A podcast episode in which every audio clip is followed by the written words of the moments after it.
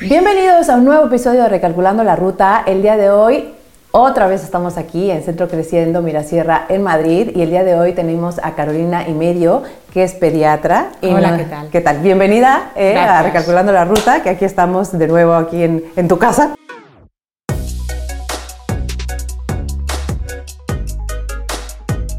Y el día de hoy vamos a hablar sobre los niños que comen mal o tienen problemas con la comida y, la y que son bastante selectivos o quisquillosos, por así decirlo, en la comida. Y Carolina pues nos va a hablar de, de, esto a términos generales y seguro que nos vas a ayudar muchísimo en varias cosas. Espero. El tema de la comida, la verdad es que a veces eh, como padres, y creo que es un problema muy común, ¿no? O sea, yo lo escucho también en mi centro, de es que no come, es que eh, pasan por diferentes etapas, que es lo que vamos a ver, pero sí es verdad que a los padres eh, ocurre una frustración constante sobre este tema. hay un tema emocional en el que a mí siempre me refiere a la comida como vida, ¿no? Y cuando el niño no come, pues, eh, o no come lo que, lo que nosotros queremos, es como, eh, ¿cómo le puedo hacer? Empieza como hay un círculo vicioso, ¿no? Y en tu experiencia, cuando llegan las madres eh, preocupadas y te dicen, ¿sabes qué? Es que mi hijo no come, o come dos cosas, ¿no? Y son las únicas que comen. ¿Qué factores crees que son los que están afectando en su relación con la comida en, en los niños? A ver, la consulta en pediatría del no me come es súper, súper, súper frecuente. Entonces, lo primero que tenemos que hacer los pediatras es hacer una buena historia clínica y ver si realmente ese niño no está comiendo, ¿vale? Porque es verdad que muchas veces, eh, gracias a Dios, en muchas ocasiones es simple eh, que los simplemente que los padres tienen una expectativa errónea de lo mm. que tendría que comer su hijo. Entonces tú haces la historia clínica y te das cuenta de que lo que está comiendo ese niño, tanto en cantidad como en variedad, es normal para su edad, su etapa de desarrollo. Entonces, eso es muy importante que nos sentemos con los padres y, le hablemos de esto y les tranquilicemos. Porque un padre preocupado por la alimentación de su hijo eh, es un padre que va a usar tácticas de las que luego podemos hablar eh, para que su hijo coma lo que ellos creen que debe comer, que pueden alterar un poquito la relación de ese niño con los alimentos, con lo cual es muy importante tranquilizar a los padres. Y luego es verdad que hay niños que realmente eh, comen mal, es decir, es verdad que hay niños que, que, comen muy poquita cantidad o muy poco variado. ¿no? Entonces, para eso, evidentemente, sí que hay que ver el porqué, el porqué de esa conducta en la mesa. Vale, ¿qué, eh, puede afectar el temperamento del niño en, en, la comida? Por supuesto, como en, todo, en toda la vida. Eh, la mesa, claro, claro que sí. Hay, por ejemplo, un niño que, es, o una niña que es testarudo, cabezota. Estos niños, evidentemente, por ejemplo, cuando los papás usan las típicas tácticas un poco de presión, de forzar, pues esos niños, evidentemente, van a responder cerrando más la boca estos niños quieren tener el control total ¿no? de, lo que, de lo que se llevan a la boca y no van a permitir que sus padres les fuercen. Entonces los padres van a obtener justo lo contrario de lo que ellos quieren.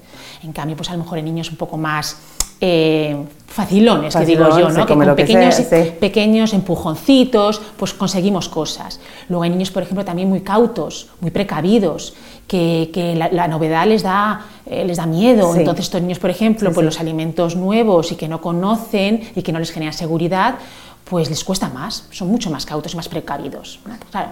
Claro, todo eso eh, influye muchísimo. Claro, la alimentación, por muchísimo. No, y aparte, o sea, realmente creo que el, el, tema de, de alimentación, que, que, hay dos cosas, ¿no? Que son eh, las que el niño tiene el control, ¿no? Que es el tema de la alimentación y el control de esfínter. O sea, si no quiero, no como, no abro la boca. Y claro, si se empieza a forzar y se empieza a hacer como esas tácticas, que me voy a adelantar una pregunta que tenía hasta el final, pero es, ¿cuáles son eh, los eh, como típicos errores que cometemos como padres? Y, digo errores siempre desde el amor, siempre desde el amor, porque obviamente como padres queremos lo mejor para nuestros hijos, queremos que estén sanos pero cometemos esas tácticas erróneas, ¿no? En donde realmente conseguimos lo contrario de lo que queremos. Exacto. A ver, voy a hacer otra puntualización, como tú has empezado también diciendo, porque cuando vienen los padres a, mi consulta de alimentación, vienen con una mochila detrás llena de culpa de Totalmente, sí, totalmente llena sí, de culpa, sí, de sí. eh, como yo le forcé en su día, como yo hice esto, Ya no come, sí, que sí, no sí. come por mi culpa. Entonces yo lo primero, antes de empezar a trabajar con ellos, les quito esa mochila de culpabilidad. Porque es normal que un padre fuerce a su hijo para comer. Es que es Sí, sí, es normal, es, un es comportamiento normal. absolutamente normal, pero porque no saben hacerlo de otra manera. Claro. Nadie les ha explicado cómo hacerlo. Sí. Y ellos quieren que su hijo eh, crezca sano, se desarrolle Claro, bien. claro. Entonces, pues es normal que los fuercen, porque no saben hacer otra cosa. Eh, dicho esto, pues no debemos hacerlo. Es decir, una vez que sabemos que lo que no hay que hacer y tenemos otras herramientas, pues hay que ponerse manos a la obra. Eh, ¿Qué no hay que hacer? Pues muy bien, como tú has dicho, forzar, Forzar. Presionar para que nuestro hijo coma, eh, chantajearlo, em, premiarlo, ¿no? Sí. Eh, castigarlo también. Y muchas veces, porque yo a veces cuando a los padres les pregunto, ¿fuerzas a tu hijo para que coma? Te dicen, no, No. yo no le fuerzo. claro, ellos me entienden ¿no? como si les fuerces un poco, Sí, pues sí, se le abre la boca, la, la- fuerza. Y, a veces el- esa presión es tan sutil, el simplemente, venga, que está muy rico, ya verás qué rico le ha salido a mamá, si ya lo probaste ayer y te gustó, si se parece Hay que a lo que hizo la abuela. cosas, exacto, sí. Esas cositas, aunque se las digamos con una sonrisa en la boca, El niño la siente como el presión. niño ¿no? la siente como presión, sobre todo niños que ya vienen con una historia ¿no? de, de Sí, mala sí, relación sí. con la comida. Eh, esos niños tienen los pres- digamos eh, las alarmas Sí, sí, ahí a los flor focos de de piel. eso sí, sí, sí, entonces- sí, es que los niños lo que no Exacto. sabemos son muy inteligentes, ¿no?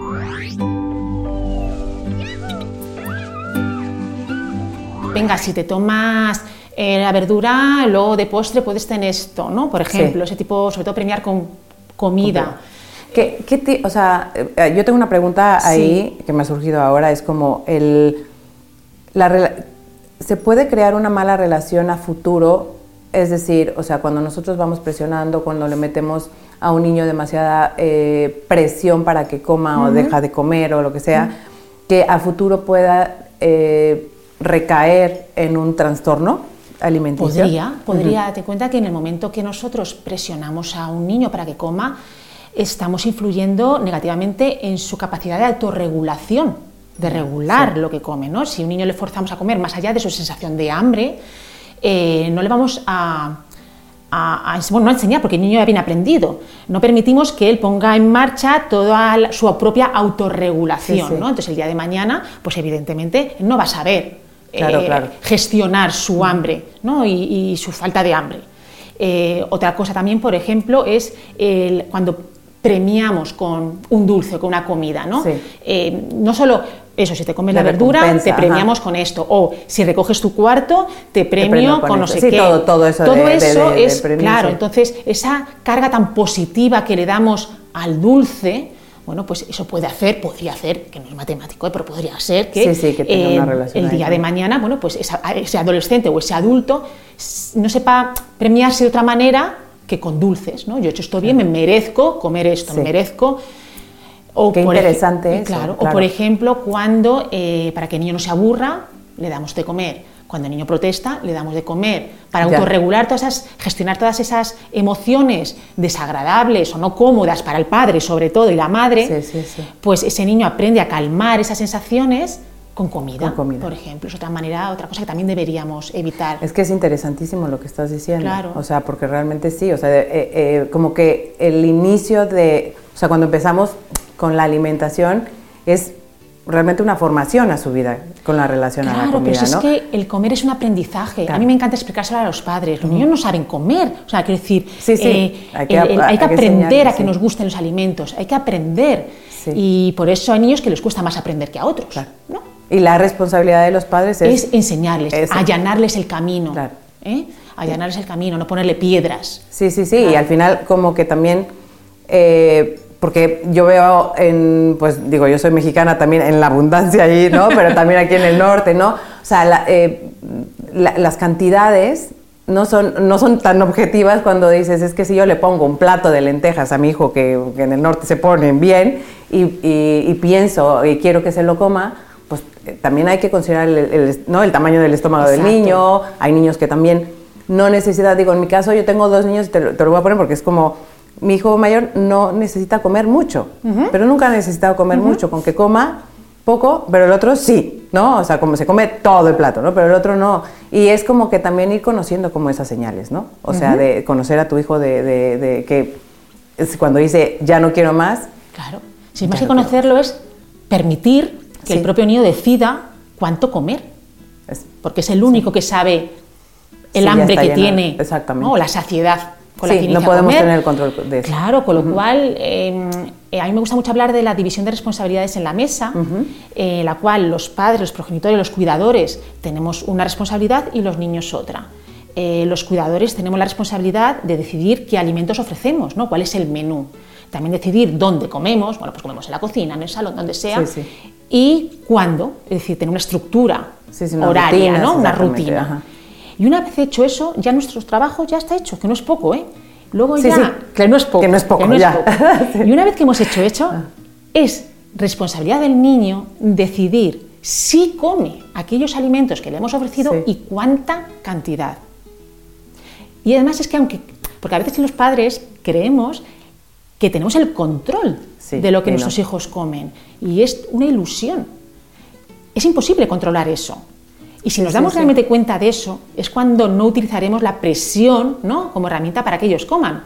Porque sabremos que ni, presionando podemos conseguir que coman. si ellos no quieren, habrá que despertar su motivación intrínseca de otra manera, su curiosidad por explorar los alimentos. Es decir, hay millones de tácticas respetuosas y responsivas eh, que no tienen nada que ver con la presión. ¿vale? Háblame un poco de cuando un niño realmente es selectivo. O sea, cuando se considera realmente un niño que es elección, o sea, eh, eh, ¿en qué momento, digo, ya es como, es que el niño come mm. A y B y, ya se vuelve un problema social, ya los padres no pueden salir, no sé, sí. háblame de Sí, sé lo que, porque muchos padres me lo preguntan, pero esto es normal, no es normal, ¿verdad? Eh, a ver, yo creo que muchos papás ya saben, porque se habla mucho de ello, que muchos niños pasan por una etapa en torno a los 18 meses, dos años más o menos, que llamamos de neofobia, ¿no? que son niños que en principio comían fenomenal y de repente empiezan, bueno, primero a eh, no querer probar alimentos nuevos, pero es que incluso a rechazar alimentos que previamente aceptaban. Y entonces les descoloca un poco a los padres, pero este niño comía fenomenal, ¿qué está ocurriendo? Bueno, pues es algo normal, forma parte de su desarrollo, que luego sí que hablamos de por qué ocurre, pero ocurre. Entonces, en esos casos, pues simplemente es dejar un poco al niño que transicione por esa etapa sin tratar de hacer grandes cosas, seguir exponiendo a una gran variedad de alimentos familiares, ¿no? de los que coma la familia, sin presionar y seguir ofreciéndoselos. ¿no? Porque normalmente esta etapa termina, lo que pasa es que a veces dura. Dura, puede durar hasta los 4 o 5 años y es verdad que hay niños en que es como más intensa que en otros. Hay padres que ni se enteran, niños que pasan sin pena ni gloria, pero en otros que es un poquito más llamativo. Muchas veces eso no es patológico, eso es algo normal y ya está, hay que dejarlo así. ¿Qué ocurre? Que hay veces que hay eh, algunos predisponentes que hacen que esto se perpetúe en el tiempo o cuando los padres empiezan a usar tácticas de las que hemos hablado antes que pueden hacer que esto, que era transitorio, eh, empeore y, lo que te digo, se perpetúe en el tiempo. vale, entonces, eh, ¿cuándo consideramos, como me preguntabas, cuándo preocuparnos? Pues a ver, un niño, por ejemplo, una niña que, tomen menos de 20 alimentos, por ejemplo, ¿no? Tampoco como menos de 20 alimentos, que los hay. Eh, niños, por ejemplo, que necesiten cambiar las texturas, o, por ejemplo, niños que solo toman triturados, niños mayores de 3-4 años que siguen tomando todo, todo triturados, que no son capaces de masticar, alimentos prácticamente, ¿vale? También, por ejemplo, cuando hay una disfunción psicosocial. ¿A qué me refiero? Pues que se ha generado una mala relación en la mesa entre el niño y la niña y el cuidador. ¿no? Eh, los padres no han sabido manejar bien la situación. Mm, e incluso, se puede manejar de manera tanto agresiva exacto sí bueno no agresiva o simplemente que los pobres pues que no, no han sabido y, y, ha sido un niño pues con ciertos desafíos que no han podido manejar. Eh, luego también, por ejemplo, hay problemas sociales a niños, por ejemplo, muy selectivos que les cuesta ir a cumpleaños, les cuesta irse de vacaciones, ir a casa de familiares y lo pasan realmente mal. Niños que ya son mayorcitos, que son conscientes, se ven como raros, se ven diferentes al resto, saben que tienen ese desafío y, no quieren ir a cumpleaños de amigos, ni a casa de amigos, ni de familiares. Les genera cierta ansiedad, ¿no? porque además saben que van a ser juzgados. Entonces, eh, yo creo que cuando se da todo eso hay que consultar, no hay que dejarlo. Y esto se puede, o sea, esto, esto se puede, digamos, eh, eh, recalcular. Como reconducir, ¿no? claro que sí. Yo siempre digo a los padres, evidentemente, es más fácil reconducir un comportamiento a los dos o tres años que a los siete u ocho ¿no? Claro. años, evidentemente, porque la mochila que la hablábamos antes es mucho más pesada y mucho más grande. Pero claro que se puede, siempre se puede hacer algo. A lo mejor no conseguimos que el niño eh, come todo tipo de frutas o come todo tipo de verduras, pero si conseguimos que coma dos frutas, tres verduras y sobre todo conseguimos que el comer en familia sea algo agradable, de verdad, o sea, de armonía, ¿cómo en armonía, un momento de conexión eh, de la familia, de hablar, de convivir, de, eso compartir. Entonces, claro que se puede hacer, pero es verdad que es un proceso lento puede ser de años. Mi labor es un poco acompañarlos, eh, que consigan ver esos pequeños avances que ellos a veces no le dan importancia, ¿no? y, pero es verdad que es un proceso lento y a veces un poco frustrante, pero se puede. Se puede. Se puede. No, y aparte creo que es necesario, porque realmente es esa reconducción de que no haya esos trastornos posteriores, ¿no? O sea, que es, es importante, es necesario y, que hay especialistas que lo hacen, ¿no? O sea, que es como, o sea, como tú, que es... Sí, sí. que aquí, háblame un poquito de, la, de esta unidad que están eh, poniendo en a ver, Centro yo, Creciendo. Yo voy a trabajar como pediatra y luego aparte eh, vamos a tener una consulta de alimentación un poco para ayudar a estas familias, ¿no? Que están sufriendo eh, este de un niño selectivo. Luego también tendremos una terapeuta ocupacional, una logopeda, porque hay niños que eh, esa selectividad está favorecida pues por problemas oromotores, temas de alteraciones en la integración sensorial y que entonces será necesario que sean valorados por, este, por estos profesionales. Pues increíble, mm. increíble. Mm, no me, no me quiero ir antes de que me platiques de la fase que, me estás diciendo, de, la fase cuando pasan los niños que comen de, eh, de los 18 meses, que pueden hasta ¿qué es lo que qué es lo que sucede en esa fase? ¿Por qué ocurre? Pues se debe a, múltiples factores. Eh, por ejemplo, a partir de esa edad, 18 meses, eh, el crecimiento se enlentece, ¿vale? Es decir, la ganancia de peso pues se enlentece, la, la velocidad de crecimiento también, con lo cual hay una disminución del apetito que podría explicar en parte. Luego también es una etapa en que los niños pues quieren poner en marcha su, independencia, su autonomía, les gusta poner a prueba un poco los límites, ¿no? Se lo vemos no solo en la mesa, sino en, toda la, en toda, en toda, a esa edad todo. Al final es un mecanismo de defensa de la humanidad desde siempre. ¿Por qué? Porque eh, cuando un alimento es nuevo, había que ser un poco cauto, podía ser venenoso. Entonces, claro, a partir del año y medio de los dos años, que los niños ya empezaban a, dar pasitos solos, a ser más independientes, pues no podía meterse en la boca cualquier mm, fruto del arbusto, podía ser venenoso. Entonces, esa, ese, eso, ese miedo a lo nuevo, a lo desconocido, al final era un mecanismo de defensa, por ejemplo. Entonces, también tiene esa explicación. Con lo cual, es absolutamente normal y natural. ¿Hasta cuándo ya no lo es? A ver, como te digo, puede alargarse hasta los cuatro, por eso, cinco años, más o menos. Y hasta ahí ya. Hasta ahí, pero normal es que a partir de los cuatro o cinco años, bueno, pues ya. Pero ya, te digo que eso depende mucho de los niños. ¿eh? hay niños que es mucho más cortito e incluso hay niños que ni se enteran. ¿eh? Vale. Dame tres consejos para padres. Porque vamos dirigidos a padres. Dame tres consejos para, para que, que, que, que, les pueda ayudar a los padres cuando se encuentran en una situación. Obviamente ir a un especialista, por supuesto. Pero tres consejos que nos puedan ayudar. A ver yo lo que intento transmitir siempre a los padres es que no den tanta importancia a la nutrición y le den más importancia, más importancia a la conexión. Es, decir, importante, que a la mesa no solo se va a comer, sino a, relacionarnos con nuestros hijos, eh, con nuestro marido, con nuestra mujer, conectar, relacionarnos. Sí. Mm, eso yo creo que es fundamental, no dar tanta importancia a la nutrición. Yo le digo a los padres que vayan a la, a la mesa no como nutricionistas ni como padres casi, sino como educadores, ¿no? A enseñar, acompañar, guías, enseñar a sus hijos a comer aprender a qué le gustan los alimentos. Entonces yo, sobre todo eso, que no se centren tanto en la nutrición, sino más en la conexión con sus hijos en la mesa. Vale, yo creo que eso es el comer en familia. Para eso es importante comer en familia en cuanto podamos. Yo sé que a lo mejor todos los días, sobre todo si el niño es sí, por conciliación y demás, pero igual una de las comidas, la cena o el fin de semana o o si no tienes, puedes comer con ellos, al menos te sientas con ellos y les miras a la cara mientras están comiendo y evitar dar instrucciones todo el rato y come bien y come más y siéntate y no sé qué y no te muevas. Y... Sí, que sea como un momento más de calma. Claro, más, de, calma. Yo que incluso como para los padres, porque estamos como en... Sí, sí, mis, está comiendo, no está comiendo, está comiendo, y el niño nota todo el rato el, sí, sí, sí, en el cogote, los ojos de los padres todo el rato, ¿no? Es como... Sí, sí, sí, Entonces, yo creo que eso es lo principal, de verdad, comer en familia, dar importancia a la conexión y, y, luego ver si es verdad y no tirar la toalla. que muchos padres piensan, o por ejemplo, no sé, bueno, yo era así, ya comí, ya, ya era como más o menos de todo, o ya cuando sea mayor comerá. Yo creo que si realmente los padres lo ven como un problema, hay una ansiedad en la mesa tremenda.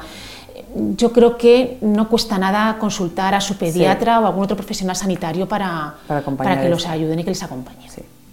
Bueno, pues nos has dado muchísimos consejos, yo creo que nos va, a ayudar muchísimo porque de verdad este tema es muy común. Lo sé, lo sé. Es demasiado común. Y hace sufrir mucho a las familias, muchísimo. Pero también tanto a los niños como a los padres. No, a, toda, la familia, a toda la familia. es como un momento en el que mm. debería ser más social, porque al final es un tema social, pero se convierte realmente también en un dolor de cabeza, a veces como padres, ¿no? Y, el, y, el, que haya profesionales como tú que puedan acompañar también mm. a estas familias, pues eh, es una maravilla. ¿No? Muchísimas gracias, por, este, muchísimas gracias, por, acompañarnos el día de hoy. Y bueno, estoy segura que estos consejos les van a ayudar muchísimo y si les gusta, compartan este vídeo y nos vemos en el siguiente episodio.